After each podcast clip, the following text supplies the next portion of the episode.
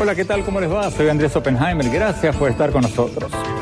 Ya pasaron las elecciones intermedias de Estados Unidos y la gran pregunta es si el presidente Trump salió fortalecido o debilitado. Como ustedes saben, los demócratas, el partido opositor, recuperaron la Cámara Baja y ganaron por lo menos siete gobernaciones. Pero Trump logró mantener y ampliar su control del Senado y logró mantener las muy disputadas gobernaciones de Florida, quizás y Ohio, aunque la de Florida podría ir a un recuento de votos.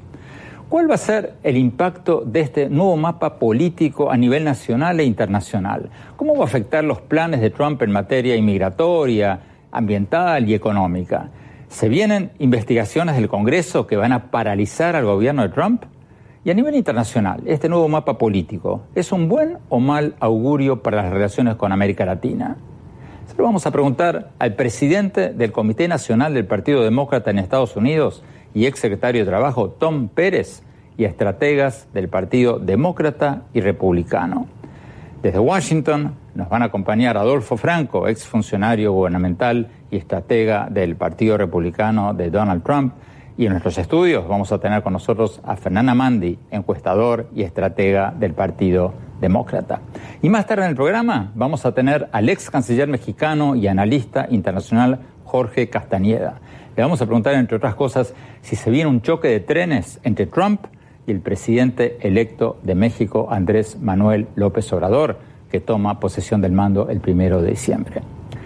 Bueno, empecemos en Washington con el presidente del Comité Nacional del Partido Demócrata, Tom Pérez. Gracias por estar con nosotros. El Partido Demócrata, bajo su dirección, ha ganado la Cámara de Representantes. Y la pregunta en boca de todos, lo decíamos recién, es si cuando se instale el nuevo Congreso en enero, una de sus principales prioridades va a ser, por ejemplo, pedir las declaraciones de impuestos de Trump, investigarlo y quizás hasta llegar a un impeachment o un juicio político al presidente Trump. ¿Será esa una de las prioridades del nuevo Congreso? Eh, queremos um, apoyar la vida de los, los americanos. Eh, tenemos que asegurar que um, seguro de salud es lo que tenemos. Um, hay tanta gente que tiene um, condición preexistente. Los republicanos quieren cortar cobertura. Los demócratas van a asegurar que puede mantener cobertura. Uh, también tenemos que apoyar a los soñadores. Uh, tenemos que asegurar si Ah, está ah, trabajando 40 horas por semana, puede ah, vivir una vida medio clase. Y también tenemos que tener responsabilidad en la Congresa. Los republicanos en la Congresa no hacen nada sobre Trump. hay una cultura de corrupción aquí en Washington con los republicanos. Entonces, es nuestra responsabilidad asegurar que tenemos um, uh, líderes que um, eh, eh, eh, no están uh, haciendo cosas tan malas como estos miembros del gabinete de, Trump. Y lo que ocurrió el otro día con el Departamento de Justicia es una um, crisis constitucional, es porque necesitamos Um, accountabilidad en, en, DC, responsabilidad uh, en la uh, Cámara de Representantes con las demócratas. Eso significa, Tom Pérez, de que sí, de que van a pedir, por ejemplo, las declaraciones de impuestos al presidente Trump y quizás hasta llegar a un juicio político. ¿Lo entendí bien? la, una razón que ganamos el um, martes pasado es porque la mayoría de americanos uh, dijeron uh, con fuerza que necesitamos uh, responsabilidad en Washington. republicanos tiene la Casa Blanca, tiene el Senado, tiene la Cámara de Representantes y los republicanos no quieren hacer nada a, Trump. Y es una situación muy, muy grave. Y e, es, porque uh, los demócratas uh, ahora tiene el control de la Cámara de Representantes y también siete gobernadores. Ah, este no ha ocurrido por más o menos 25 años. Ah, eh, y también en los, uh, en, los estatales uh, ganamos más o menos 300 um, o 400 asientos en las uh, cámaras estatales. Es muy importante porque tenemos, podemos mejorar la vida de nuestra comunidad en los estados y aquí en DC y um, en estados como Nevada, como Colorado, como New Mexico, como Arizona, latinos eran la diferencia en, uh, en las campañas. Y es porque um, estoy contento. Le iba a preguntar, Tom Pérez, le, le, iba a preguntar precisamente por eso, porque no hemos escuchado nada del voto latino. O sea, no, en ninguno de los análisis importantes han aparecido datos del voto latino. ¿Salieron a votar más que en otras elecciones los votantes hispanos o somos cada vez menos un factor en las elecciones de Estados Unidos? Porque se ha escuchado poco y nada del voto hispano. Oh, eh, déjame darle un ejemplo muy importante. En Nevada, por ejemplo, ganamos todo. El Senado, uh, Jackie Rosen ganó, uh, Steve Sisolak ganó, él es el gobernador ahora. Tenemos una uh, fiscal general, se llama Aaron Ford, el primero African American en el um, fiscal general y también ganamos dos asientos y ¿qué el voto latino. de latinos salieron a votar?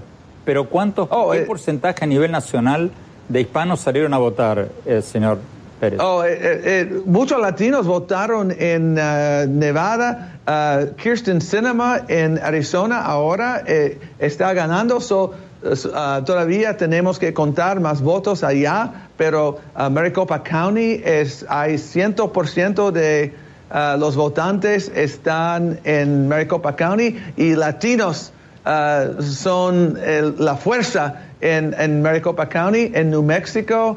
Um, tenemos una gobernadora, uh, Michelle Lujan Grisham. Latinos eran la diferencia allí.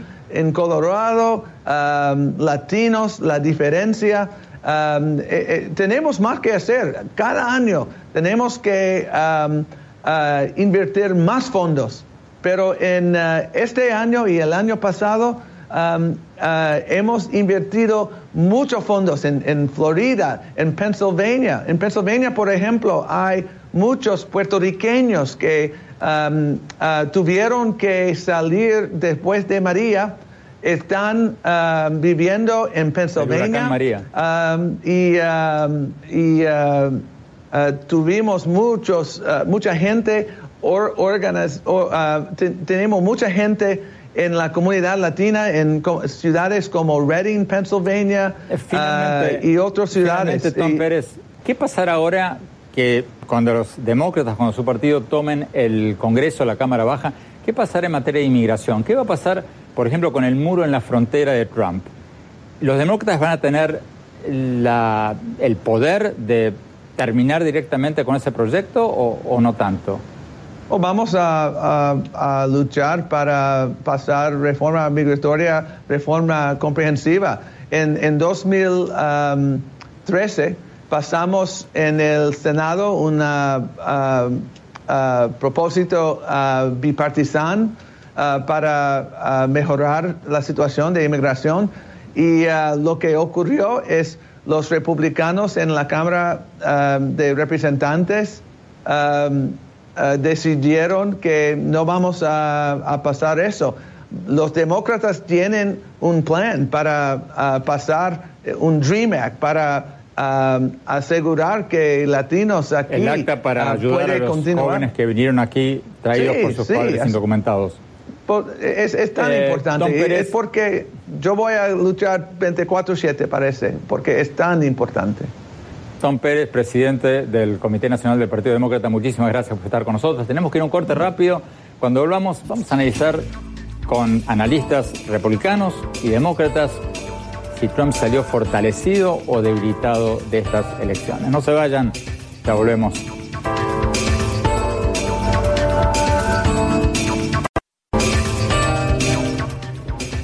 Gracias por seguir con nosotros en este programa donde estamos analizando si el presidente Trump salió fortalecido o debilitado de las elecciones intermedias del 6 de noviembre. Vamos a Washington. Adolfo Franco, gracias por estar con nosotros. Adolfo Franco, recién escuchábamos al presidente nacional del Partido Demócrata, del Comité Nacional Demócrata, Tom Pérez, diciendo que fue una gran victoria demócrata, recobraron la Cámara de Representantes. ¿Cómo lo ven ustedes desde el lado republicano? Bueno, eh, primero, la política, Andrés, es un poco como la bolsa. Eh, es un sub y baje, sub y baje. No se puede seguir siempre ganando y ganando. Lo cierto es que en las últimas dos elecciones hemos tenido una ola republicana en 2010, 2014 y ya teníamos la gran mayoría de, los gobernadores republicanos, eh, más de mil escaños hemos, recuperado a nivel estatal y habíamos, por supuesto, la, mayoría en el Senado. Así que eh, eh, estas elecciones, que son las intermedias las, entre, entre las elecciones presidenciales, como bien saben los televidentes, y usted lo sabe también, Andrés, muy bien, el partido en el poder siempre, históricamente, pierde algo. Eh, la cuestión y el análisis es la cantidad de escaños que se han perdido, lo que representa eso. Primero, históricamente en el Senado se pierden tres escaños y parece que vamos a ampliar nuestra mayoría. Eso es histórico y una ratificación del presidente y especialmente donde el presidente hizo campaña ganaron los republicanos en el Senado. En la Cámara eh, parece que los demócratas en este momento han ganado un poco más del promedio que son 28 escaños eh, cuando están en, los, en el, el término, en las eh, intermedias estas el, tipos de, elecciones. Así que cuando uno ve el contexto la supuesta eh, resistencia, francamente, una prensa muy hostil al presidente, eh, yo creo que se tienen que sentir, aunque han ganado ellos más, excepto el Senado, escaños en la Cámara, un poco decepcionados porque ellos esperaban una ola parecida en el año 2010 cuando los republicanos ganamos más de 60 escaños en la Cámara y 10 en el Senado. Así que cuando uno hace estas comparaciones históricas, eh, la olita eh, se enfrentó con una fuerte pared roja republicana y eso es gracias al presidente Trump, a la economía, a, la dirección que va este país. Así que en términos históricos, eh, francamente, eh, esto es mejor, yo creo, que lo que esperábamos nosotros. Fernán Amandi, eh, ¿fue una olita o una oleada? Esto, esta victoria de los eh, demócratas, en el, por lo menos en la Cámara Baja. Andrés, a mí siempre me da mucha risa cuando los republicanos tengan un buen año como lo tuvieron en el 2010, que fue una ola republicana ese año, sin duda, revolcaron la casa, la Cámara Baja, y, pero cuando ocurre lo mismo, pero en contra de ellos, no es nada, una olita pequeña, no pasó absolutamente nada. Mira, esto fue un rechazo absoluto. El pueblo norteamericano le dieron freno a la administración de Trump después de ver estos dos años de caos absoluto no solamente a nivel nacional, sino también al nivel internacional. Y esto es el escenario pesadilla del presidente Trump. ¿Por qué en el Senado pasó lo que pasó? Porque se estaban defendiendo más 23 escaños demócratas, muchos de ellos en estados rojos, donde en estados republicanos. En estados republicanos rojos. Vamos a ver cómo cambia la dinámica. En el 2010 los republicanos se llevan la Cámara Baja, Después, en el 2014, se llevan el Senado. Yo te voy a hacer una predicción y mi colega Adolfo, vamos a ver si lo disputa también. se llevaron la Cámara Baja ahora y en el 20 se llevan el Senado también. Los, demócratas. los demócratas. Vamos a ver. Adolfo Franco. Eh, bueno, vamos a ver, yo, yo, mi amigo Fernando, yo lo respeto muchísimo, pero hay que comparar, como se dice en inglés, manzanas con manzanas o naranjas con naranjas. Eh, esto no fue una ola. Una ola fue exactamente lo que dijo eh, Fernán, 60 escaños, no, no 30 y tantos. Y también hay que ver la Florida, por ejemplo, como hay tantos latinos en la Florida. Vamos a ver el resultado, pero en este momento está por delante no solamente el, candidato republicano para gobernador eh, de, Santos, que se, se, ligó muchísimo al presidente Trump, y también Rick Scott para el Senado. Así que eso no, son, eso no es un estado rojo, por decirlo así, se mantiene la mayoría republicana con los dos. Segundo, hay cuatro estados en términos de gobernadores. para nuestros televidentes en América Latina que rojos son, eh, son republicanos, azules son los demócratas. Gracias, eh, gracias Andrés. Entonces hay cuatro estados claves donde hemos ganado con los gobernadores. Iowa, New Hampshire, Ohio y la Florida. ¿Y qué, ¿Por qué eso es importante? Esos son estados importantísimos para el 2020.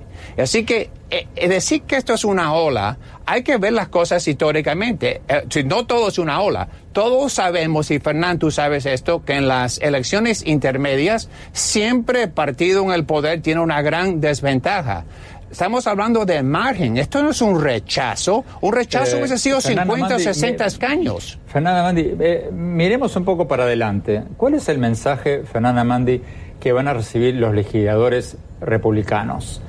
¿Van a interpretar que les conviene pegarse a Trump o despegarse de Trump a medida que nos acercamos a las próximas elecciones? ¿Quiénes ganaron? Porque Adolfo Franco tiene razón en el sentido que, por ejemplo, De Santis, el candidato a gobernador de la Florida, se abrazó totalmente de Trump y parece haber ganado. Otros no.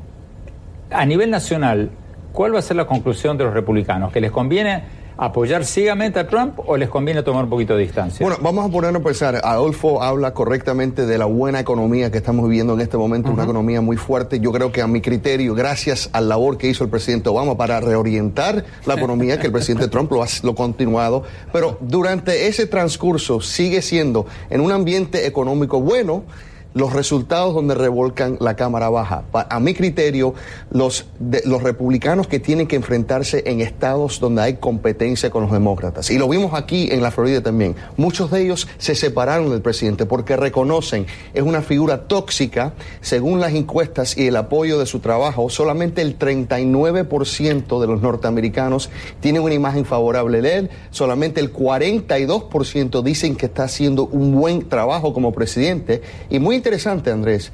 El 56% de los norteamericanos quieren cambiar el rumbo del país, aunque estamos en una economía muy fuerte. Eso te dice que el presidente Trump, como figura política, es un albatroz en encima de muchos candidatos. Bueno, eh, nos queda un minuto antes de ir al corte, pero, pero es cierto eh, eh, que las encuestas no muestran una gran popularidad del presidente de Trump. Bueno, la, la, la, la, mejor encuesta es el, las elecciones. Estamos hablando de la Florida. Mi amigo no contestó la pregunta. Eh, Rick Scott y Ron DeSantis se unieron al presidente. El presidente hizo, hizo campaña, no un estado rojo, y los dos han ganado. Es decir, que es una manera de ratificar al presidente de los Estados Unidos. Y donde hizo campaña el presidente, derrotamos a, demócratas en el Senado con candidatos que son pro-Trump. Así que yo creo que el mensaje es muy claro el presidente Trump va a estar en una posición muy, muy, muy fuerte para el 2020. Eso sin discusión. Y eso es gracias no solamente a la economía, pero a la fortaleza de su liderazgo. Y cada vez que el presidente ha hecho campaña en estos, en estos sitios eh, claves, ha ganado. Fernando.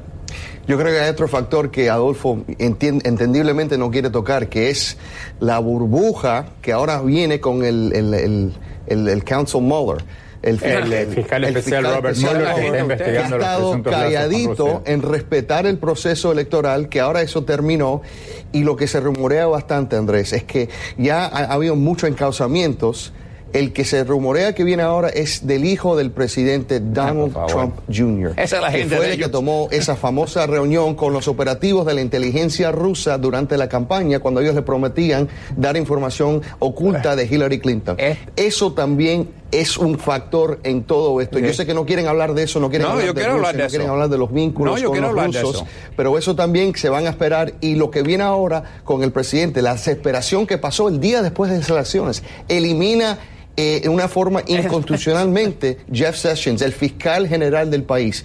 Eso hay que ponerle ojo y eso cómo impacta el panorama político en Estados Tenemos Unidos. que ir a un corte, Adolfo Franco, pero ya volvemos contigo, ya volvemos contigo en Washington para hablar sobre ¿Qué pasa de ahora en más? Vamos a un corte, ya volvemos.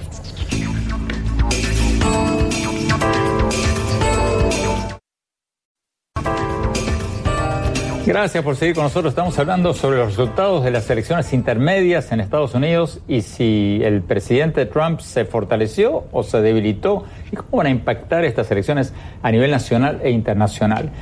Eh, vamos a Washington. Adolfo Franco, estratega republicano que apoya al presidente Trump. Eh, Adolfo, eh, en el segmento anterior hablábamos de la investigación del fiscal especial Robert Mueller sobre los presuntos lazos de Trump con el gobierno ruso.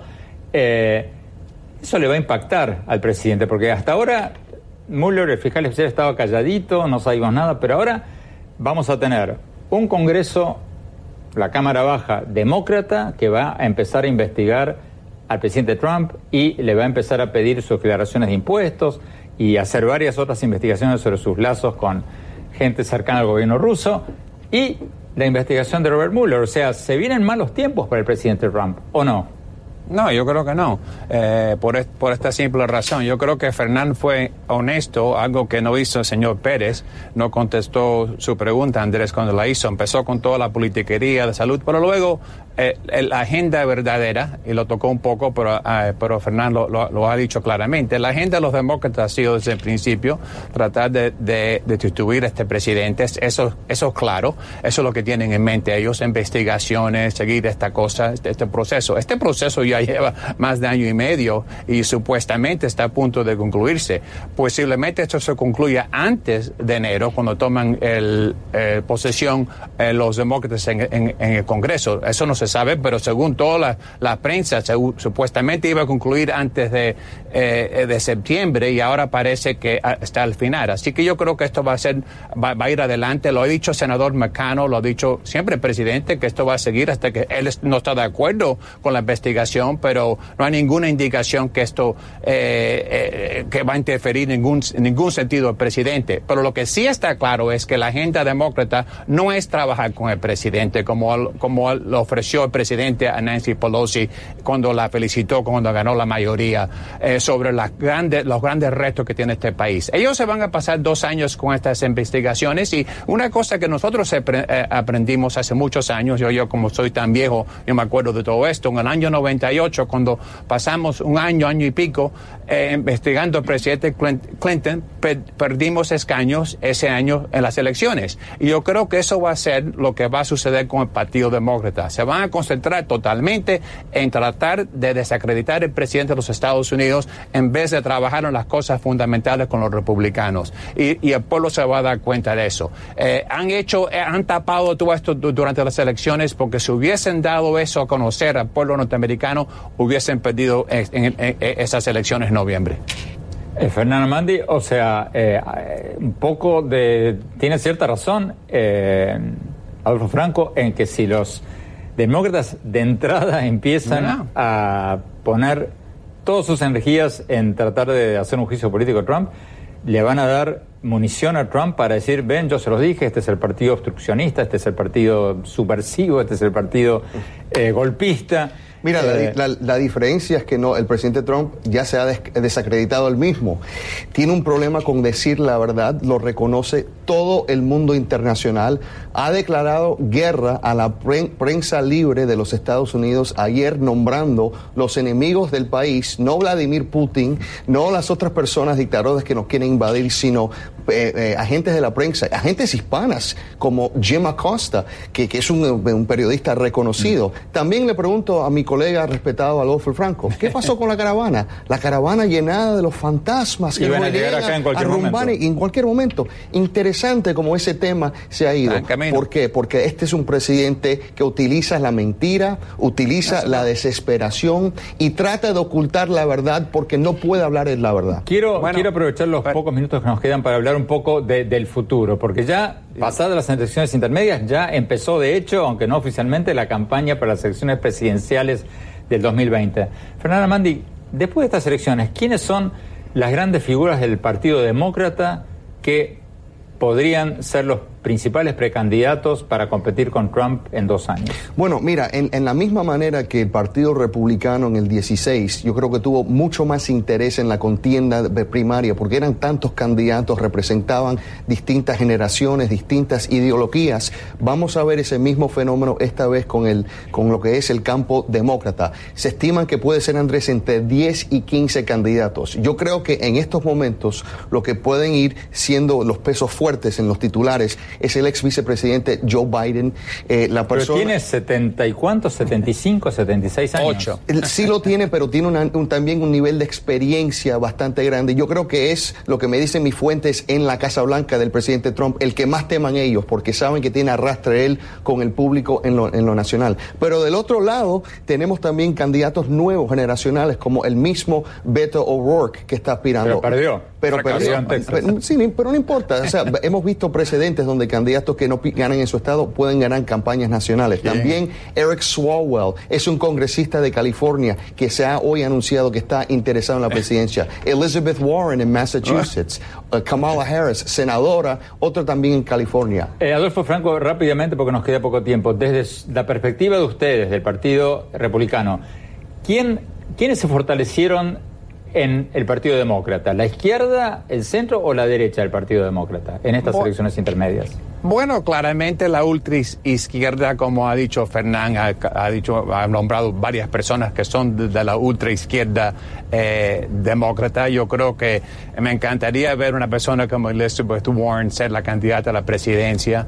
Eh, eh, Beto O'Rourke, una persona que ya ha perdido pese a... ¿Cuánto gastó Er Fernández? 70 millones de dólares en, Texas y, perdió. Así que yo creo que la ultra izquierda eh, es lo que ya ha tomado control del Partido eh, Demócrata. Y yo creo que vamos a ver en el 2020 una, una batalla entre lo que es el centro derecha, que es Donald Trump, y la ultra izquierda. Y vamos a ver gente, como que tengo que estar en el comentario. centro derecha. Sí, correcto. Pero la, ultra, la, ultra, ellos te van a tener gente como Maxine Waters, gente que ha, hablando de, de Jim Acosta, gente que han atacado a Tucker Carlson de, de, Fox, eh, han, han, hablado de, crear violencia. Esto es la, izquierda de Maxine Waters, de, estas personas que están no hablando de resistencia, pero de violencia. Y esa es la gran preocupación, algo que nunca han hecho partidos republicanos. Fernán, eh, además nos quedan 30 segundos. Eh, ¿Ganó la ultraizquierda del Partido Demócrata, Correcto. dice Adolfo Franco? Al, al, contrario, esos son elementos que yo creo que no tienen tanto impacto como vimos el centrismo. Yo creo que Adolfo tiene que contar también, no solamente con los candidatos demócratas que buscan la presidencia, se está nombrando también que candidatos republicanos van a hacerle campaña en contra del presidente Trump en la reacción, como John Kasich, el muy respetado centrista gobernador de Ohio, está diciendo que él va a tener que salvar la reputación de un partido republicano Pero rápidamente, en, temas de derechistas. En los pocos segundos que quedan, Fernanda Mandi, eh, ¿Quiénes ganaron del centro o del centro derecha del Partido Demócrata como para decir que no ganó la ultraizquierda? Mira, vemos acá en el sur de la Florida candidatos como Donna Shalala, que siempre han sido centristas, representando un punto de vista bipartidista, poder trabajar con ambos lados. Hay otros candidatos nuevos que han hablado de querer hacer cosas por el pueblo norteamericano. No representan de ninguna manera un punto de vista ultraizquierda. Pero lo que ellos hacen, y lo hacen pensando que eso funciona, es tratar de crear estos monstruos y poner nombres en específico en casos extremos que no son representativos del, del, Partido Demócrata. muchísimas gracias, Fernando Mandi. Muchísimas gracias, eh, Adolfo Franco. Se nos acabó, pero la vamos a seguir. Adolfo, estás Bueno, rápidamente, rápidamente, Andrés. quieras. Fue, fue, fue Fernández que nombró Elizabeth Warren, Kamala Harris y Beto O'Rourke, no yo. Bueno, perfecto, pero se nos acabó el tiempo, les agradezco a los dos y la vamos a seguir porque esto va para largo. Muchas gracias, Fernando Mandi. Muchas gracias, Adolfo Branco. Vamos a un corte y vamos a hablar con el ex canciller mexicano Jorge Castañeda.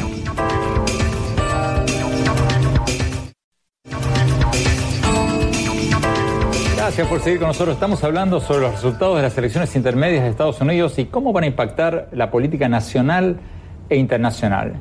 Estamos con el doctor Jorge Castañeda, ex canciller de México, autor de varios libros, profesor de la Universidad de Nueva York, una figura muy, pero muy conocida en México y en Estados Unidos y en América Latina. Jorge.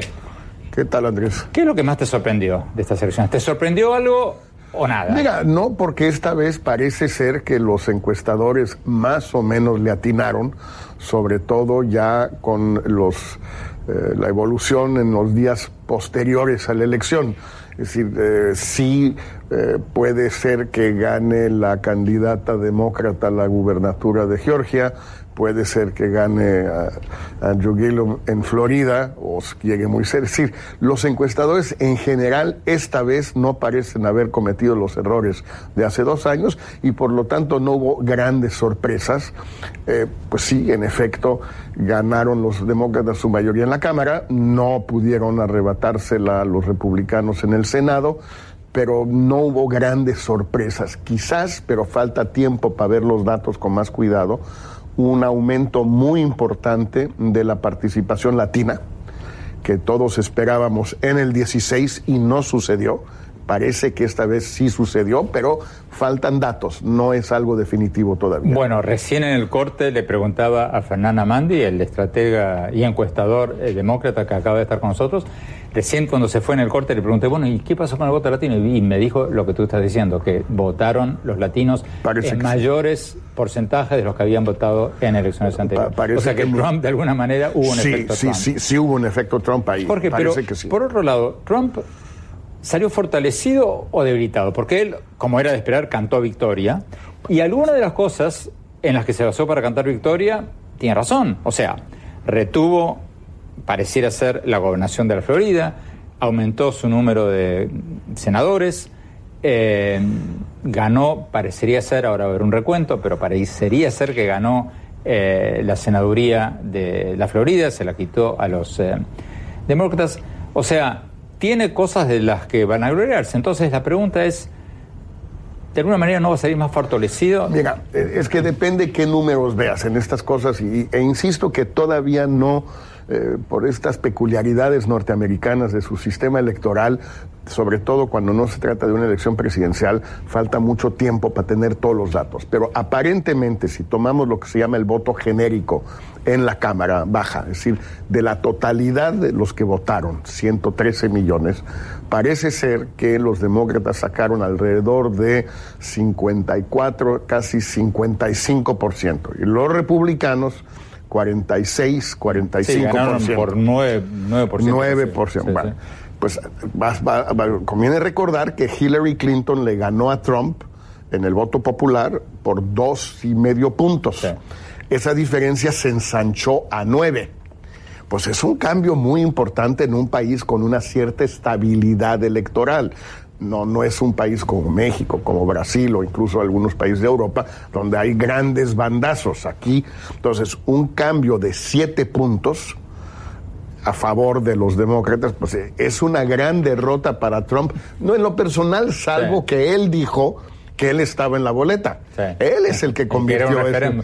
Porque ahora, ahora, ahora, ahora, te quiero preguntar enseguida sobre qué va a pasar con las relaciones con México y sobre todo cuando suma López Obrador en México. Pero antes de eso, ¿Tú crees que este resultado de las elecciones intermedias va a envalentonar a Trump y aumentar su discurso anti-inmigrante? O, no? Porque le dio resultado. Mira, yo creo que sí, yo creo que va a seguir por ese camino. Primero por convicción, él odia a los migrantes, punto. O sea, no, no, no hay que complicarse la vida. Es un hombre de pasiones y tiene una él dice que odia a los inmigrantes ilegales. Bueno, pero está convirtiendo a los que podrían ser legales en ilegales. Entonces, también su ofensiva va contra los legales. Y, por ejemplo, estos cambios de hace unos días eh, sobre la política de asilo, pues es cambiar las condiciones de acceder a la legalidad, que eso ya no es contra los llamados ilegales, sino todos. Entonces, yo creo que Trump va a seguir por ese camino. Primero por convicción, segundo porque hasta cierto punto sí le resultó en la medida en que parece que la participación republicana también fue relativamente elevada. Es el camino natural para él y por eso fue un poquito ingenuo de parte de algunos pensar que todo esto era una pura maniobra electorera y que terminaba el martes en la noche. No, sigue y sigue peor en muchos sentidos. Tenemos que ir a un corte. Cuando volvamos quiero preguntarle al doctor Castañeda sobre López Obrador en México, que asume el primero de diciembre, y qué va a pasar con las relaciones entre Estados Unidos y México y Bolsonaro en Brasil. ¿Cuál va a ser el efecto Bolsonaro sobre Venezuela y sobre el resto de América Latina? No se vayan, ya volvemos.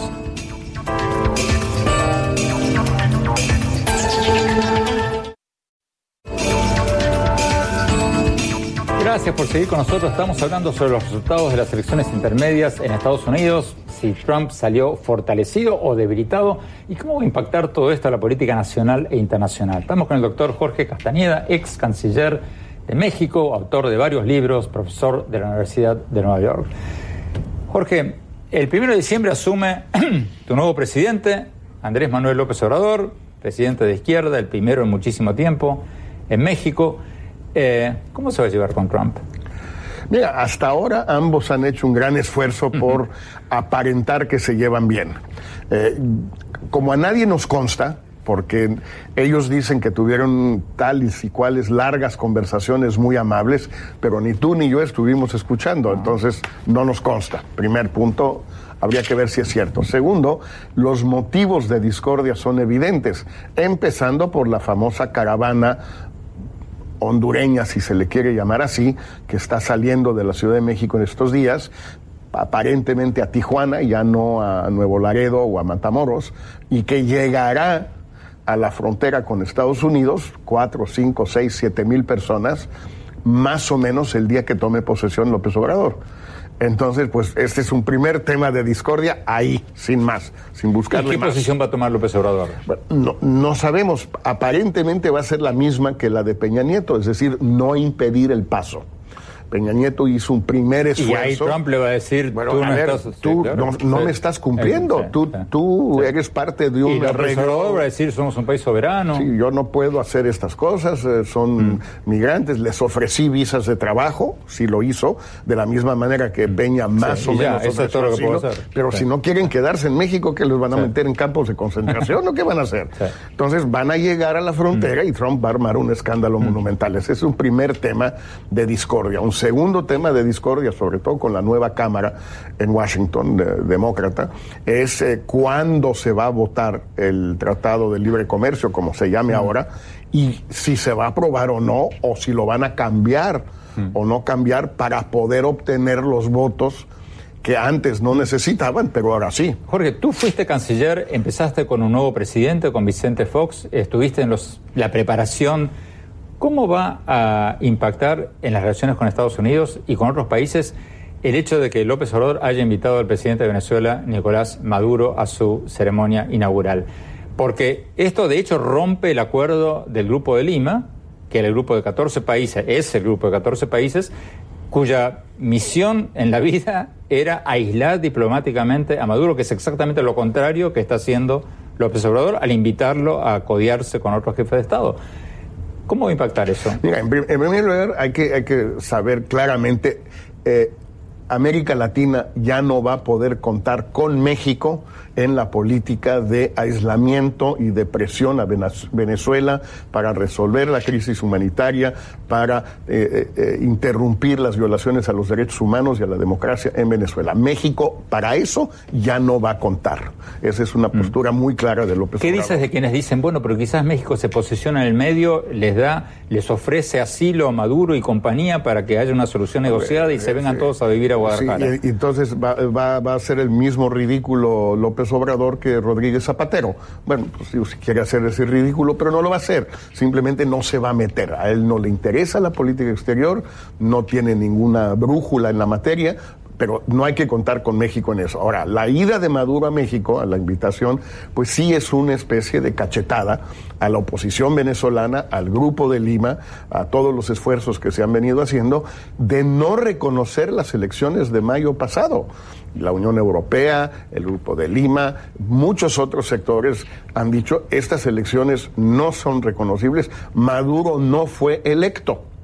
Entonces, ya en esas condiciones, de todas maneras, invitarlo, pues sí parece un exceso de López Obrador, a menos de que tenga la enorme suerte, que como se rumoraba en Buenos Aires justamente hace unos días, de que Trump vaya a la toma de posesión de López Obrador a México, cosa que nunca ha hecho un presidente de Estados Unidos, y tenga un encuentro bilateral ahí con Maduro y empiece un nuevo romance de Trump con Maduro, igual que con, Con Kim, Kim Jong- Jong-un. Bueno, pues ya nunca se sabe ya con esta Jorge gente. Andrés. nos quedan 30 segundos antes de irnos rápidamente. Bolsonaro, ¿va a haber va a ser como López Obrador y no se va a meter en política internacional o sí va a tener una posición activista internacional? Yo creo que en materia de Venezuela va a tener una postura muy activa, al contrario a la de López Obrador y de México va a ser mucho más vigoroso en su censura, su crítica, su presión e incluso sanciones contra el régimen de Maduro, primero por el tema migratorio, que para Brasil es un asunto muy gordo, la cantidad de venezolanos en Brasil,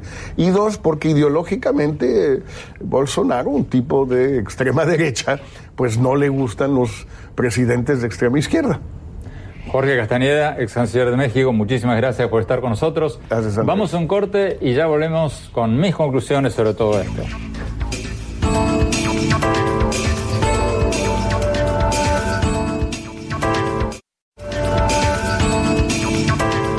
Muchas gracias por seguir con nosotros en este programa sobre los cambios en el mapa político de Estados Unidos tras las elecciones intermedias de la semana pasada.